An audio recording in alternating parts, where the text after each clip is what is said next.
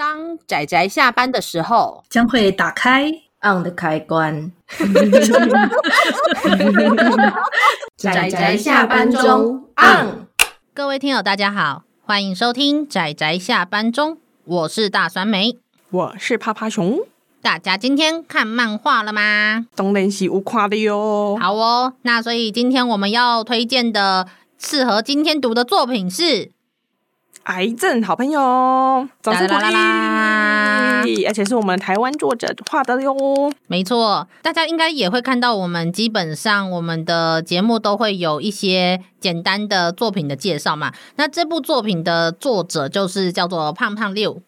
他叫做盼盼啊，那好像他的中文名字好像叫盼盼，那就是盼盼六这一个漫画家。之前我在四月的灰暗月的时候有提过他的那一部《疯人院之旅》，嗯，全世界都是你的精神病院，耶嘿。那这这是一部听了就很灰暗的作品，没错呢。那这个漫画家盼盼六，他在二零一九年的时候就有出版这一部《癌症好朋友》。呃，我想趴趴熊看了也就会知道，其实这个作者的作品就它比较不属于那种很主流的漫画形式的作品。对，所以其实一开始看到的时候，趴趴熊还一直就是拍照问酸梅说：“这个就是这一本吗？是是这一本吗？这看起来很像成人绘本啊！” 真的，可是其实我觉得它又跟绘本的概念不太一样。对，它其实它的呃，因为绘本它都很像是静置画再加一段文字嘛，但是其实。癌症好朋友这部作品，它还是有比较偏向于连环漫画形式的流动感。嗯，就是你会发现，它前一页跟后一页，它其实基本上的那个感情，或者是它那个文字，还是比较偏向于连贯在一起的。当然，也不是说绘本没有连贯，但是绘本比较像是他们的每一页比较，我觉得感觉比较偏向于有一点半独立一点的单元的状况。嗯，然后，但是这部作品它的就是一直一直读下去的那种，就是连起来的感觉，我觉得这种。这种感觉还是比较强烈，所以我还是没有把它算作绘本，我把它还是算作漫画。虽然你真的要某种程度讲的话，我觉得绘本也可以算是漫画的其中一种啦。好哦，你要说它过故事，它好像甚至也不能说是一个故事，对，它，它其实更像是内心记录。我觉得是个人的心路历程了。对对对对，真的，他把自己画出来了，而且还披着一个很像埃及神。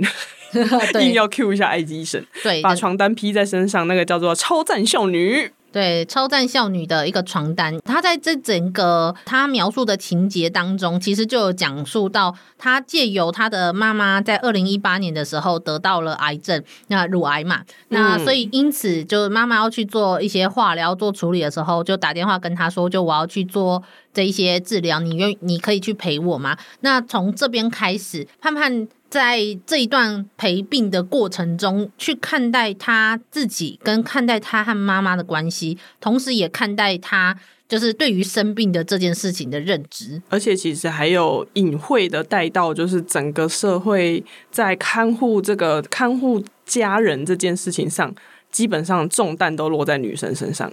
对，因为他其实是从小就看着妈妈照顾。呃，祖母，嗯，然后现在变成是他要照顾妈妈，而且他有时候的确是会很不平衡，为什么都是他？那他弟弟呢？对，对，他还有一个弟弟，然后还有他爸爸呢。然后他的弟弟，呃，其实我也是后来看就是相关的文章报道才知道，他弟弟好像是是不是自闭症？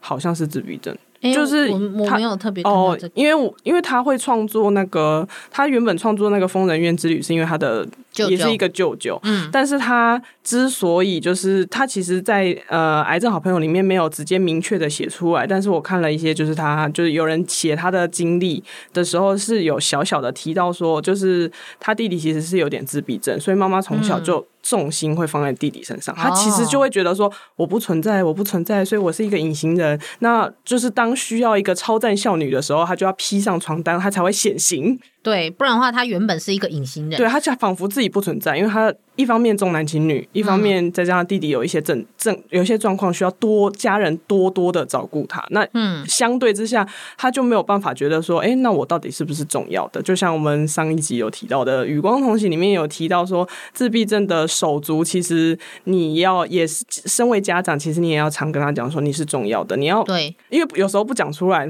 身为小朋友其实不见得能那么明确感受到。父母的爱这样。对，因为他们不会知道说站在父母的立场，他们要担心跟处理什么事情，他们只是以一个孩子和一个手足的身份在看待着父母亲照顾呃自己的兄弟姐妹的这件事情，他们只看得到这件事。嗯、真的，的确在故事中，我其实不知道他的弟弟有这种状况就是了，但是的确我可以感受出来是，其实也不止他弟弟，还有包括他的爸爸，好像他们也没有很想要去认真的陪病，反而是他自己。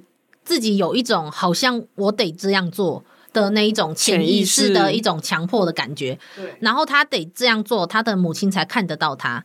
那同时也带出了，就是华人的社会中，他其实妈妈也是这样子去看待他们。就是他跟他弟弟的，因为他包括说，呃，弟弟一次帮忙，然后他妈妈就会记着，然后就会称赞弟弟。可是他明明就是花了那么多的时间，然后还请了假，或者是带妈妈就是做什么做什么，可是妈妈可能都不见得有一句感谢。我觉得这种事情不见得是只有在照顾这件事情上，其实在华华人华人社会，在在这种传统社会的那个价值观下下重男轻女，有时候你做再多都比不上一个男生。儿子长男，尤其是长男，没错，长男长孙，哇，捧在手心呐、啊！真的，这部作品也不是只单纯在讲，就是可能男尊女卑这种状况。他其实另外有一部分是他在描述他看着妈妈的时候，他心中的很多东西。如果你要去看这一整部故事的。你要说它是故事，它更像是所谓的内心记录，因为它其实讲到的各种东西，有时候是有点混乱的，嗯、是各种比较像日记呢。对，他想到什么，然后就插一个东西什么，然后就把这个东西讲完一段，然后再下一段可能又是一个另外一个，可能无论是议题或是另外一个主题了，但是全部都是围绕着他们生活中所发生的事情。而且他真的是用非常清浅的方式，这样端一端一端一给你跳过去。可是只要你有相关的经历。一旦停下来，然后细思，然后就会觉得很害怕，也不是很害怕，就是你会觉得太真实了，没，很难过呢。真的就会觉得啊，就是嗯，惊悚。对，因为其实尤其我们这个月其实会提到很多各种主题下的作品，那为了要让他们呈现某一种程度的故事性。或者说，让大家的呃，无论是眼光或是注意力集中在照护本身，或是这一个症状，或是这个障碍或失能状况的本身。嗯，所以作者常常都会去挑选其中比较完整，而且描述一个起承转合的部分出来给读者看。嗯，而且他还是用一种比较逗趣的方式，诶，就是会让人家觉得哇，好开心啊！然后如果知道内心的人，有时候看着看着笑着就哭了。对，我觉得潘曼六在这一部作品中，他。他的混乱，我觉得反而更呈现一种真实。不如说，我觉得这一部《癌症好朋友》应该是我们这一个月的所有作品中，嗯嗯、我觉得真正最偏向于现实的一部作品，因为它就是混乱的。你要说它混乱，它也不是说它没有描述他的心情，嗯，但是你会发现他在讲的东西各式各样。那在这种各式各样下，你就会看出他的心中有多乱。这种混乱、这种茫然跟这种不安，其实就是。当你身边的人生病的时候，你很容易意识到的，你很容易碰到的，你很容易面临到的，嗯，并没有像其他我们陪伴照护月的其他作品中的看起来的这么清楚明了。嗯，他的东西全部都是混在人的内心中，那一种像是一一个毛线一样，黑黑黑的一团，然后杂在一起，然后你不知道哪里才是一个开头，哪里是一个结。所以我觉得你去看这部作品的时候，它甚至那个结尾也不能说是一个结尾。对，但是至少我觉得一个蛮开心的地方是他把超超赞少女床单丢了。呃，对，脱掉。但是老实说，他后来的他在后来创作的作品中，他的形象还是使用那个床单。对啦，就不知道说到底，觉得有时候有时候你看了心灵鸡汤，你可以把你的床单脱掉，但是过一阵子他还会回来的。是 是是，是吧？对，而且我觉得像你看，他也在里面就是抱怨，也不算抱怨，他描述了这么多他觉得不平衡的地方。嗯、没错。但是一旦他妈妈这样跟他讲，或者要他这么做，对，他还是会去做。对，没错。嗯，我觉得。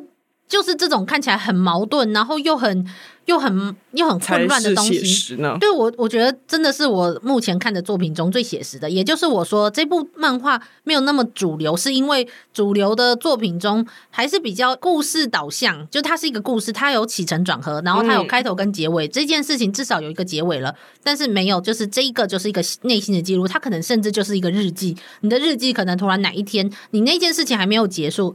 但是你突然哪一天没有记日记了，那就是那个日记的结尾，没错。但是它其实就不是结尾，就很有这种感觉。所以我觉得它是，而且再加上它的画法也并非主流的日日式漫画的画法，所以我觉得大家真的去好好的阅读他的作品的时候，我觉得可以得到很多更贴近于你亲身感受的很多东西。嗯，这也是我会选择他的作品，那同时放在我们的陪伴照护月的这个原因。尤其是如果大家就是想要看这本书，先看这本书的内容，再决定要不要买的话，可以推荐大家先去查查你们就近家里的图书馆附近，应该都还是会有这本书。啊，对对对。嗯，其实有很多作品，我觉得都很好看啦，但是不知道为什么就主要只有图书馆进啊，因为毕竟没有那么市场。书店可能也不见得有啦，所以大家还是、就是。住书店绝对不会进这种作品。